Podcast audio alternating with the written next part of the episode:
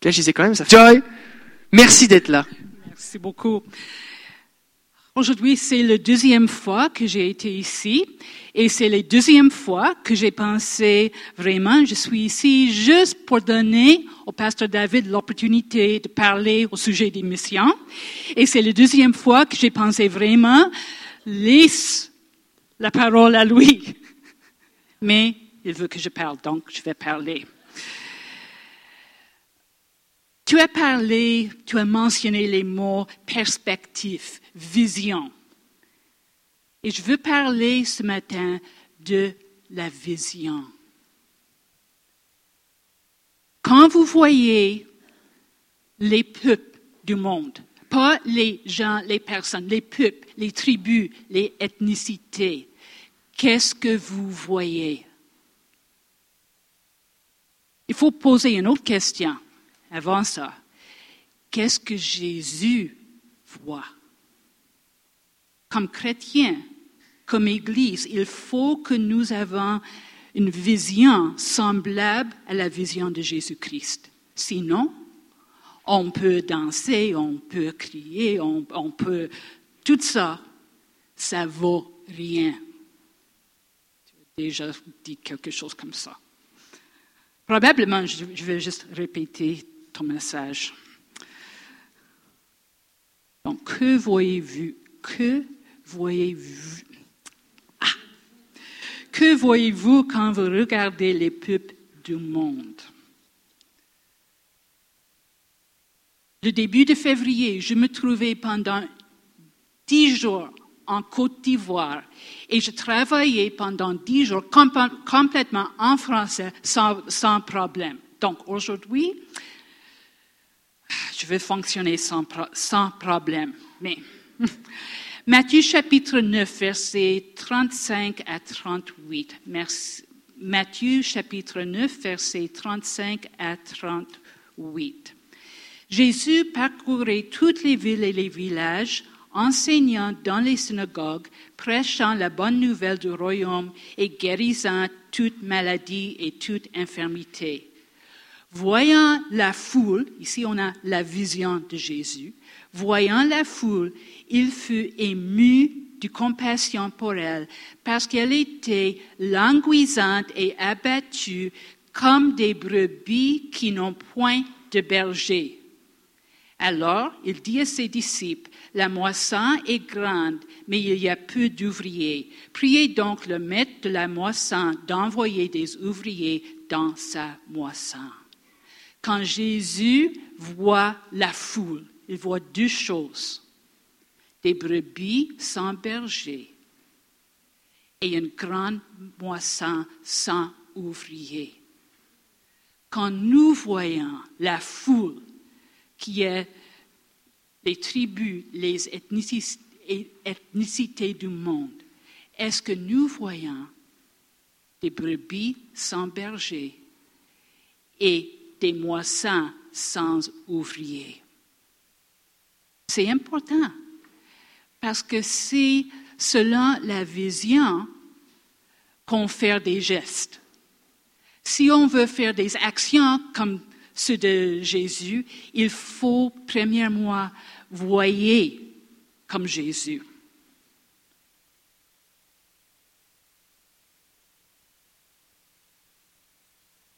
J'ai trop de papiers ici. Donc, des brebis sans berger. Voyant la foule, il fut ému de compassion pour elle, parce qu'elle était languissante et abattue comme des brebis qui n'ont point de berger. Languissante et abattue. Si vous connaissez les brebis sans berger, c'est fini, complètement fini. Il y a des autres animaux, des vaches, des chèvres, ça va, ça va. Mais avec les brebis, non, ça ne va pas. Il faut avoir un berger. Sans berger, ils sont souvent attaqués par des animaux sauvages, ils tombent dans, des trous, ils sont un peu pas vraiment sage. Est-ce que je peux dire comme ça? Ces mots, linguisante et abattue, dans la langue grecque originale, c'était les mots utilisés par les, des bergers. Quand ils parlaient des brebis, ils parlaient des brebis linguisantes et ils parlaient des brebis abattues. Linguisante, c'était une brebis qui était victime, intimidée, opprimée, comme par des animaux sauvages. Pas gentil, mais on utilisait le mot quand on trouvait une brebis dont la peau a été arrachée par un lion, quelque chose comme ça. Et de temps en temps, un berger trouvait une brebis comme ça qui restait en vie. Mais le brebis ne veut pas rester en vie longtemps sans les soins de, de berger. Puis une brebis abattue. Ça, c'est une brebis qui a tombé, a cassé le, le et ne peut pas s'aider à se tenir debout. S'il y a un lion, le brebis est fini complètement tout de suite. Donc, on a besoin que le berger vienne, trouve le brebis et la porte, puis donner des soins à la jambe. Donc, quand Jésus parle de brebis sans berger, c'est des brebis qui est pas décédées, mais presque décédées, en danger, en danger immédiat de se décéder, et qui ne peut pas, qui ne peut faire rien pour s'aider eux-mêmes. Ils ont besoin d'un berger pour les sauver. Quand vous regardez toutes les ethnicités ici à Québec, toutes les ethnicités du monde, qu'est-ce que vous voyez? Qu'est-ce que vous voyez? Quand Jésus regardait la foule, il était ému de compassion. Ému de compassion, ce n'est pas seulement des émotions, ah, c'est triste, ta, ta, ta. Non. Ému par compassion, ça veut dire pousser à faire quelque chose. Pour, pour Jésus, il était poussé à la croix, le sacrifice de sa vie. Vous, quand vous regardez la foule, qu'est-ce que vous voyez? Et est-ce que vous êtes assez ému de compassion que le Seigneur peut vous pousser vers un engagement aux missions sérieuses, un engagement à donner, un engagement à prier, un engagement à aller si le Seigneur donne l'appel pour faire ça. On a parlé de l'engagement de nos étudiants qui, peut-être, quelques d'entre eux vont donner leur vie pour l'Évangile. Mais sa vérité est que le Seigneur demande le même niveau d'engagement à sa mission de chaque chrétien. De chaque chrétien. Donc, les dons, les prières, même pour aller si le Seigneur vous appelle, même niveau d'engagement à sa mission. Parce que dans le monde, on a des foules de brebis sans berger. Et pour un tiers du monde, une sur trois, ils n'ont pas accès à l'Évangile. Je ne, dis pas, ils n'ont pas dit oui à Jésus. Ils n'ont pas accès à l'Évangile. Ils ne connaissent pas qu'il y a un sauveur qui peut les sauver. Une sur trois des personnes dans le monde aujourd'hui. Brebis sans berger, mais brebis qui ne savent pas qu'il y a une berger qui peut le sauver.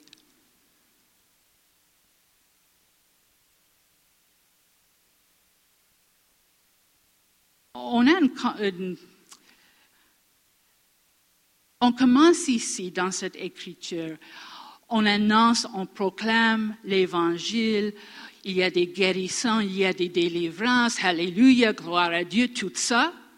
Mais immédiatement, Jésus change la perspective pour dire aux disciples, ici, on a de brebis sans berger. Ça, c'est la chose d'importance. Oui, la guérison, c'est bon. C'est bon. Oui, la délivrance, c'est bon. Oui, la présence de Jésus, la présence et la puissance du Saint-Esprit. Oui, plus de Jésus, c'est bon. Il faut avoir une soif pour tout ça. Mais on ne peut pas le divorcer de la mission de Dieu. Acte chapitre 8. Acte, excusez-moi. Acte chapitre 1, verset 8. Mais vous recevrez une puissance, le Saint-Esprit survenant sur vous. Donc, la présence, la puissance du Saint-Esprit qu'on veut avoir aujourd'hui. Et dans cette église, c'est ici. C'est ici. Mais vous recevrez, recevrez une puissance, le Saint-Esprit survenant sur vous, et vous serez mes témoins. Témoins à quoi? Témoins à la vérité que Jésus-Christ est ressuscité. Ici, ce n'est pas seulement un témoignage, qu'est-ce que le Seigneur a fait dans, dans ma vie? Ça, c'est bon. Mais ici, on parle de témoignage. Jésus est vivant. Jésus est vivant, il est ressuscité, il est seul roi, seul Seigneur, seul sauveur. Vous disiez Amen. Oui, je suis d'accord. Mais est-ce que c'est un Amen qui va vous pousser à donner régulièrement chaque semaine ou chaque mois aux missions? Sinon, ce n'est pas vraiment un Amen. C'est toi, pasteur, qui a commencé avec ça. Je suis le leadership de cette Église. Et vous serez mes témoins à Jérusalem, dans toute la Judée, dans la Samarie et jusqu'aux extrémités de la terre. Donc, un ministère ici chez nous et un ministère aux nations. Les deux, les deux ensemble. Les deux ensemble. Mais parfois, on veut avoir la puissance, la présence du Saint-Esprit. On veut avoir les guérissons, la délivrance. On veut avoir, on veut expérimenter plus de Jésus et toutes les choses qui sont bonnes. Il faut avoir une soif pour ces choses. On a tout ça, mais on ne le lie pas à la mission de Dieu. Ici, en Acte chapitre 1, verset 8, on a la puissance et la présence du Saint-Esprit, on a les missions aux nations. C'est comme un mariage. On ne peut pas les séparer. Si on les sépare, c'est comme un divorce. Et ça, ce n'est pas quelque chose que le Seigneur aime vraiment.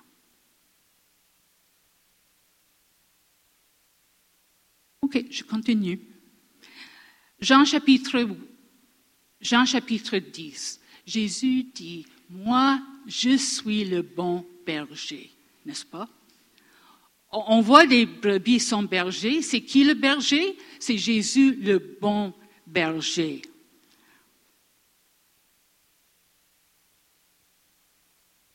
le, le berger qui a donné sa vie pour les brebis.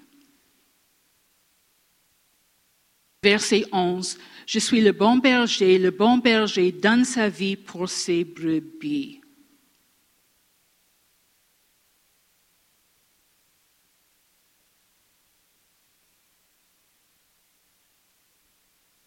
Je donne ma vie pour les brebis. Mais regardez verset 16. J'ai encore d'autres brebis qui ne sont pas de cette bergerie. Celles-là, il faut que je les amène. Elles entendront ma voix et il y aura un seul troupeau, un seul berger. J'ai encore d'autres brebis qui ne sont pas de cette bergerie. Celles-là, il faut que je les amène. Point. Bon, pas point, il continue. C'est quoi ces brebis d'un autre troupeau? Ils sont les nations. Jésus ici parlait aux Juifs qui, à ce moment-là, se considérer le peuple de Dieu, la seule nation avec une relation de Dieu. Mais ils ont oublié que la volonté du Seigneur était de les utiliser pour toucher les autres nations. Ils ont laissé ça tomber complètement. Et Jésus dit ici, je suis le bon berger. C'est correct, je vais soigner pour vous autres. Mais il y a des gens, des brebis sans berger, des autres nations. Et il faut, il faut que je les amène aussi. Si on veut seulement que le Seigneur nous touche, que le Seigneur nous guérit, que le Seigneur nous délivre, on a oublié complètement les autres brebis sans berger parmi les nations je veux répéter, une tiers, une sur trois n'a pas même l'accès à l'Évangile. Maintenant, aujourd'hui. Oui, wow. Mais j'espère que le wow est quelque chose qui va vous pousser à prier et donner régulièrement à la mission et à vous laisser ouverte si le Seigneur t'appelle et dit, allez, vas-y, je t'envoie. C'est toi, tu as commencé le...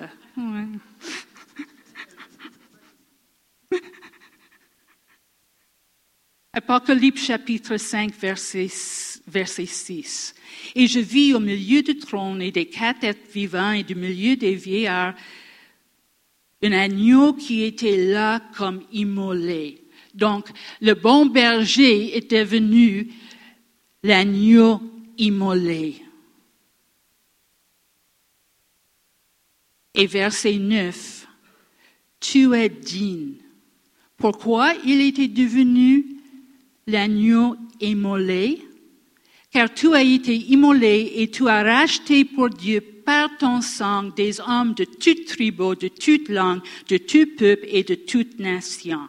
Ça, c'est les autres brebis d'un autre berger avec un autre berger ou sans berger. Jésus a dit, il faut que je les amène. À la croix, il a fait le chemin afin que les nations puissent venir au salut, venir au Seigneur pour la gloire de Dieu. Qu'est-ce qu'on veut faire pour travailler avec Dieu dans cette mission? On a déjà le chemin à, cause de la croix de Jésus-Christ et la, résurrection de Jésus-Christ. Il y a un chemin. Mais si les gens ne savent pas qu'un chemin, existe, il reste perdu.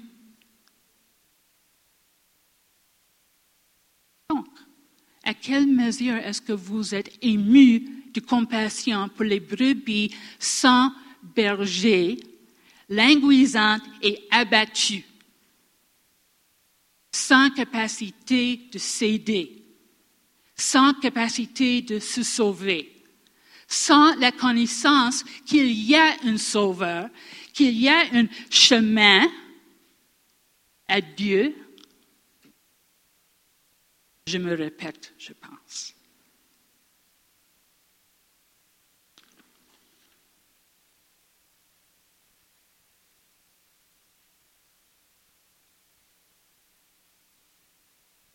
On a parfois un aveuglement envers les peuples qui nous entourent et envers les peuples qui sont à l'étranger.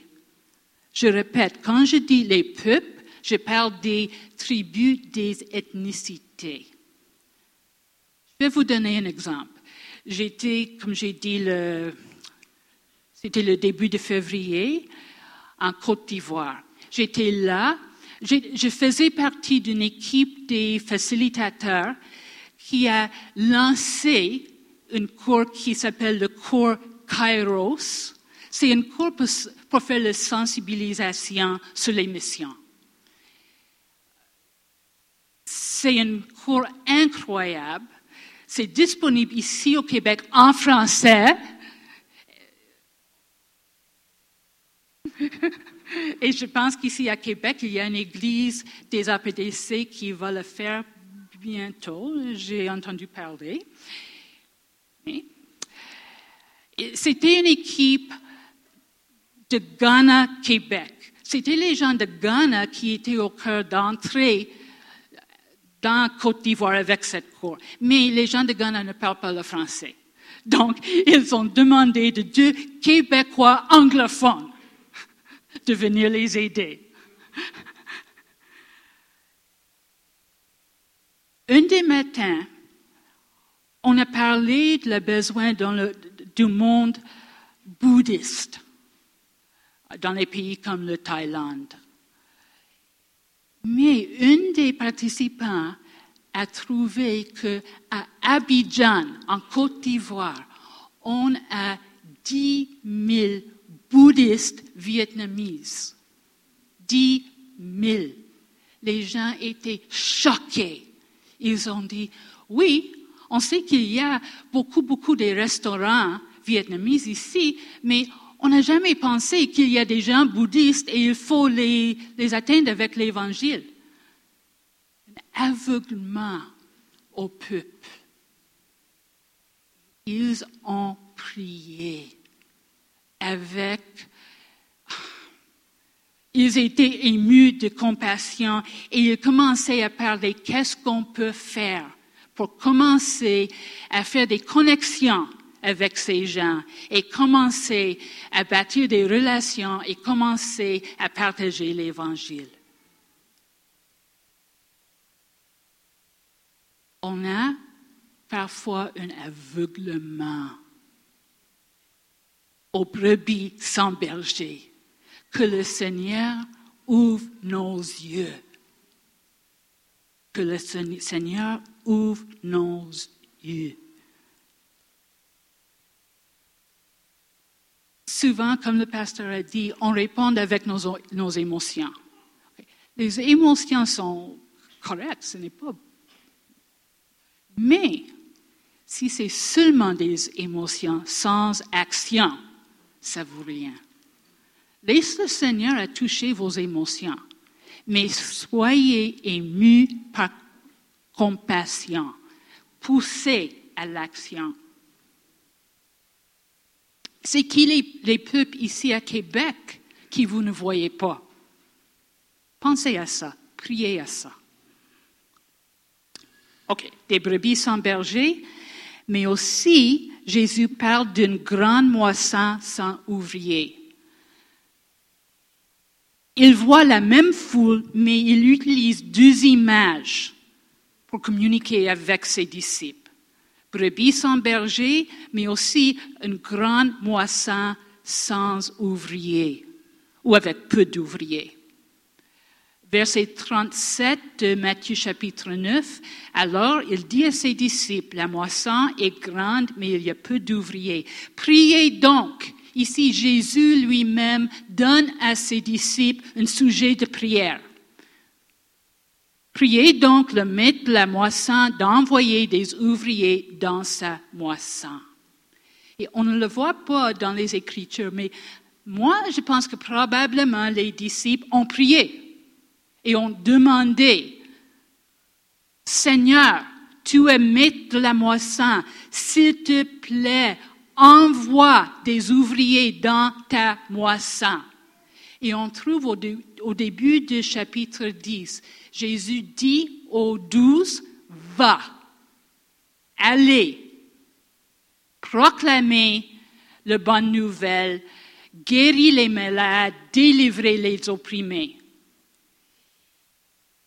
Ils sont devenus la réponse à leur, à leur prière. Hmm?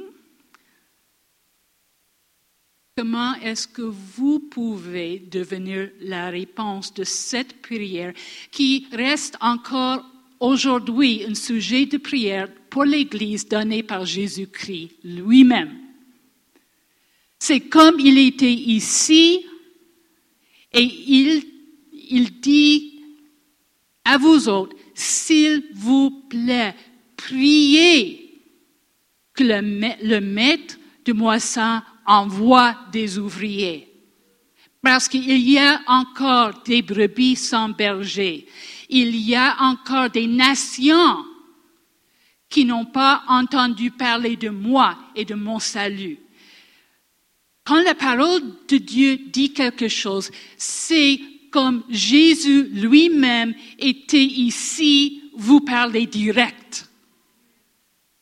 Donc, est-ce que vous êtes assez ému par la compassion de prier cette prière jour après jour après jour, mois après mois après mois?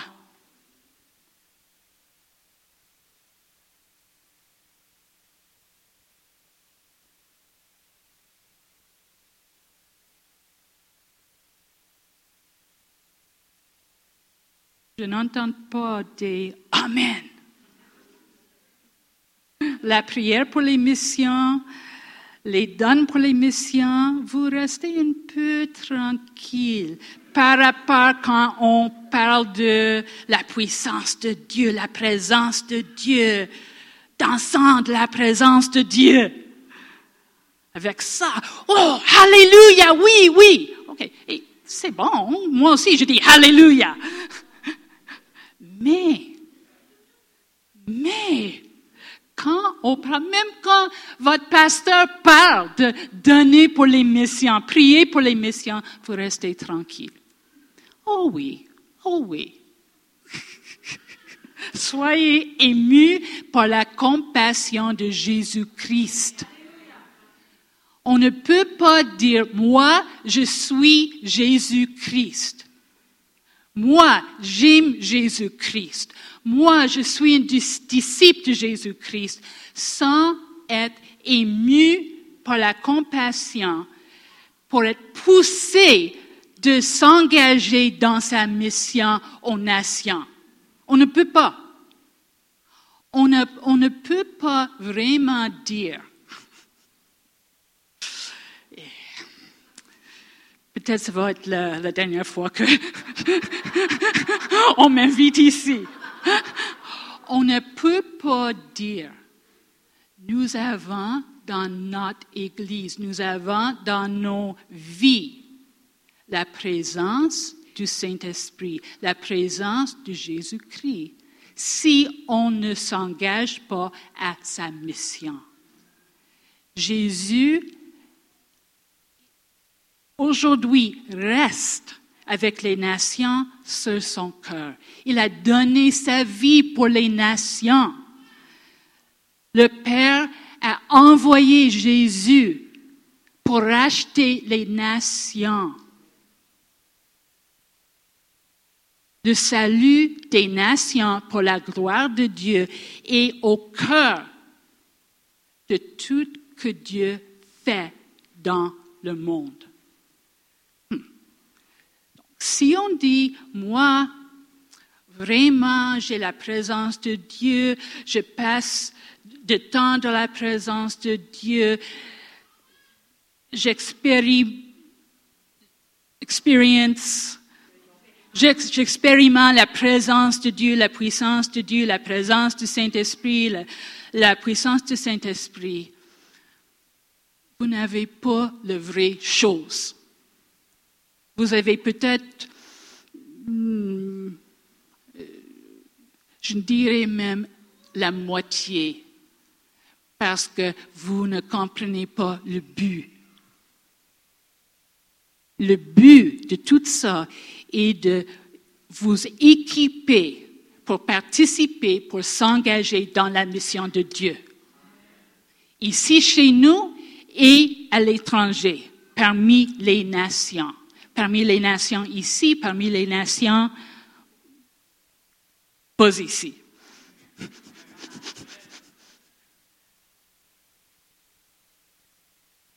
Une église vraiment vraiment qui expérimente la présence et la puissance de Dieu va être une église remplie des chrétiennes, remplie des gens qui suivent Jésus dans sa mission et prie régulièrement pour les missions et donne régulièrement pour les missions. Et, comme j'ai dit, reste ouverte. Seigneur, si tu me dis, va je vais y aller. Sinon, ce qu'on appelle la présence de Dieu, ce qu'on appelle la puissance de Dieu, c'est, ça vaut pas rien. Je ne dirais jamais rien, mais ça ne vaut pas beaucoup. Dans les Écritures, c'est toujours lié avec la mission de Dieu, liée avec le témoignage à la résurrection de Jésus-Christ parmi toutes nations. Donc peut-être dans votre vie, vous avez besoin, besoin d'une petite correction, de trouver un équilibre, un équilibre on ne veut pas perdre les expériences la présence de Dieu. On ne veut pas perdre les... Comment on, voit le Saint-Esprit agir pour toucher les gens. On ne veut pas perdre ça. Vraiment. Nos églises ici au Québec, on a besoin de ça. On a tellement besoin de ça. Mais il faut avoir un équilibre afin qu'on lit ça avec la mission de Dieu. Et peut-être, il y a certains d'entre vous, peut-être, qui a oublié ça un peu.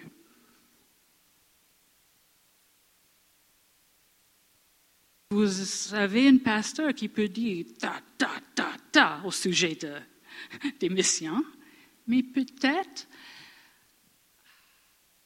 je ne sais pas, mais je ne sais pas.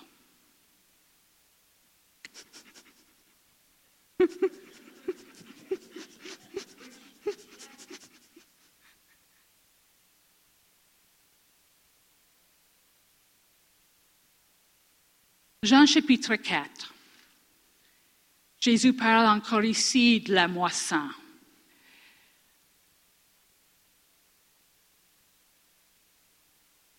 Jean chapitre 4, on a le, contexte en, versets 3 à 9. Alors il quittait la Judée et retourna en Galilée, comme il fallait qu'il passe par la Samarie. Il arrivait dans une ville de Samarie nommée Sicar, près du champ que Jacob avait donné à Joseph son fils. Là se trouvait le puits de Jacob. Jésus, fatigué du voyage, était assis au bord du puits. C'était environ la sixième heure. Et une femme est venue. Jésus commence à parler avec elle c'est une femme samaritaine. Normalement, un homme juif ne parle pas à une femme samaritaine. Il y a toute une longue histoire. Mais à la fin de, l'histoire, la femme va à sa village et dit, viens, Venez voir, il y a un homme ici qui m'a dit toutes les choses de ma vie, une chose prophétique. On aime ici les choses prophétiques, n'est-ce pas? OK. Mais aussi, c'est lié à la mission de Dieu dans les nations, parmi les nations. Maintenant, les disciples, les, disciples sont allés dans la ville pour trouver quelque chose à manger. Maintenant, ils sont revenus. Verset 35. Jésus dit aux disciples, ne dites-vous pas qu'il y a encore quatre mois jusqu'à la moisson. Voici, je vous le dis, levez les yeux et regardez les champs qui déjà blanchissent pour la moisson. Qu'est-ce qu'ils regardent? Verset 39. Plusieurs Samaritains de cette ville crurent en... Excusez-moi.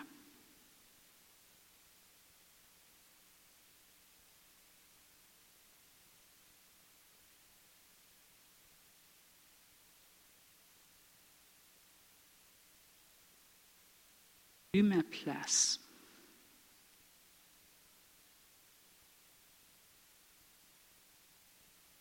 En tout fait, la femme annonce à tout le village. Tous les gens, ils viennent trouver Jésus.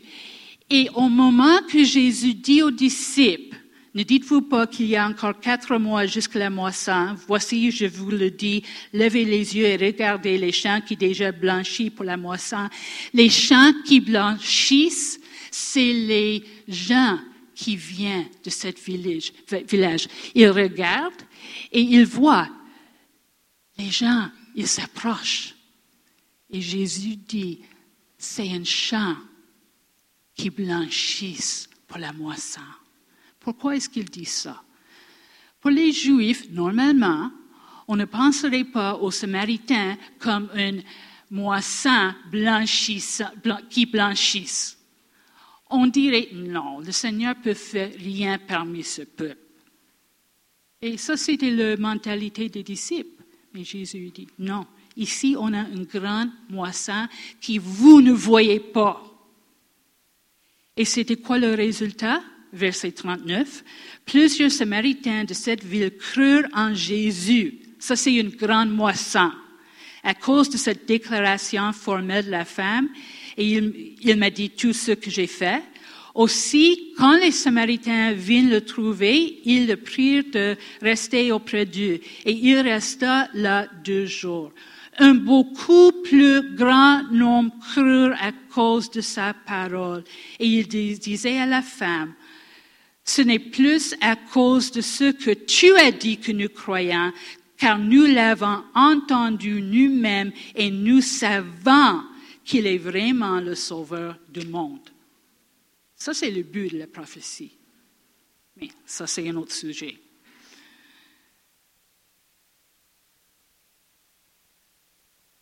Une grande moisson qui déjà blanchisse mais les disciples voyaient seulement des Samaritains qui vaut rien.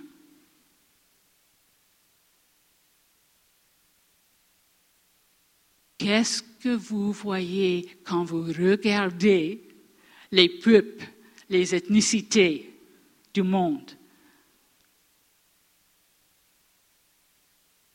Est-ce que vous disiez de temps en temps, oh, le Seigneur ne peut faire rien avec ces gens-là?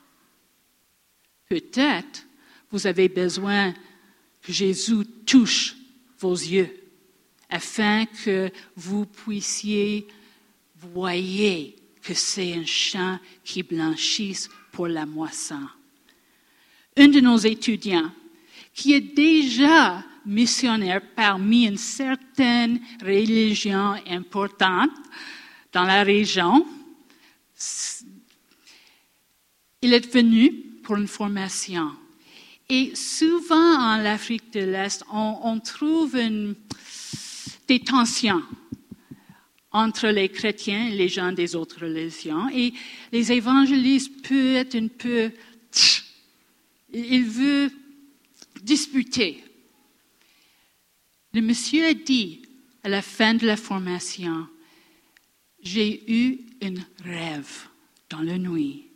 Jésus me dit, il faut les aimer, il faut rester parmi eux, mettre ma maison là-bas.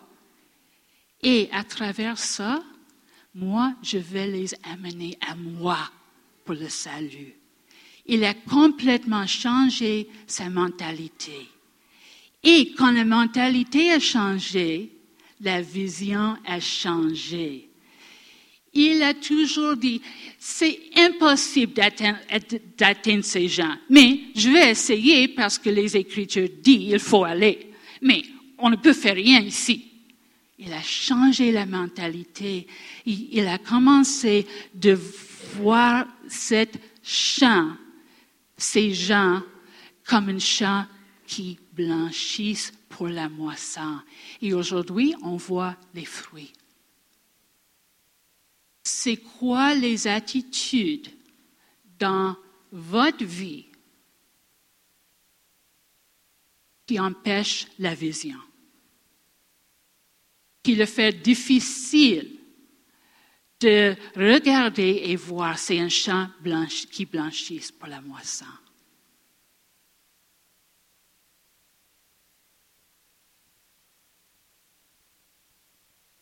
Des brebis sans berger, une grande moisson sans ouvrier. Est-ce que vous avez les yeux de Jésus-Christ? on a besoin des yeux de Jésus-Christ. Quand on voit comme Jésus-Christ, on va s'engager à sa mission, on va donner régulièrement, on va prier régulièrement, on va dire au Seigneur, Seigneur, qu'est-ce que tu veux que je fasse? Est-ce que tu veux que j'y va? Si oui, je dis oui, Seigneur.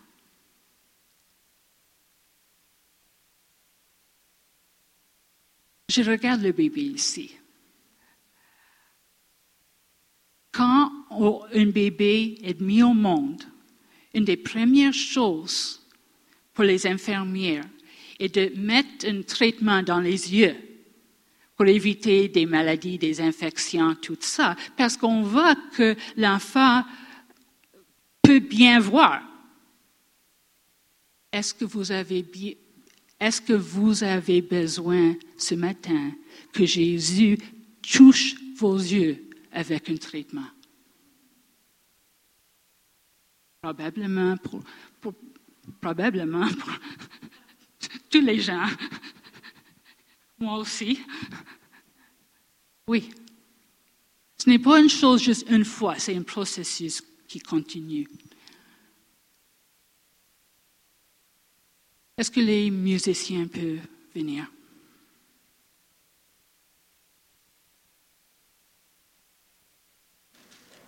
Tenez-vous debout. Et je vais vous inviter, si vous voulez que Jésus touche vos yeux, vos yeux spirituels, afin que vous puissiez voir le monde comme Jésus voit le monde approcher. Mais, mais, il faut aussi venir avec l'attitude, oui Seigneur, un engagement à ta mission. Toi, tu le lis, tu le lis à ta présence et ta touche dans ma vie. Donc, approchez. Et je pense que je vais, je vais donner le, micro à, toi et tu peux le diriger.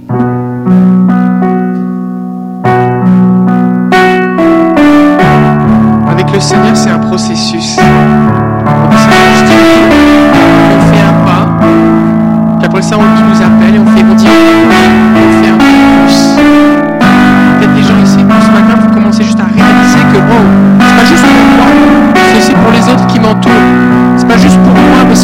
voisin qui est musulman, pour mon cousin qui est bouddhiste, c'est aussi pour mon, mon, voisin de la rue, mon voisin de travail qui, qui est athée. C'est pour lui aussi l'évangile, c'est pas juste pour moi. Je veux pas le garder, je veux le partager, me voici. Et le vous avez réalisé ça, vous dites Seigneur, c'est vrai, moi je, prie jamais pour les missions, je prie jamais pour que tel pays, je prie jamais pour les missionnaires, je prie jamais pour que l'évangile se répande. Alors, je décide de commencer à prier régulièrement. Jean-Philippe, mais moi, qu'est-ce que je donne pas Je pourrais commencer à donner? Il y en a d'autres, vous, vous priez, vous donnez, vous dites, mais moi, je vais m'engager plus, un pas de plus. Certains, vous sentez dans votre cœur quelque chose qui brûle pour, euh, peut-être pour aller en mission, faire des voyages à court terme,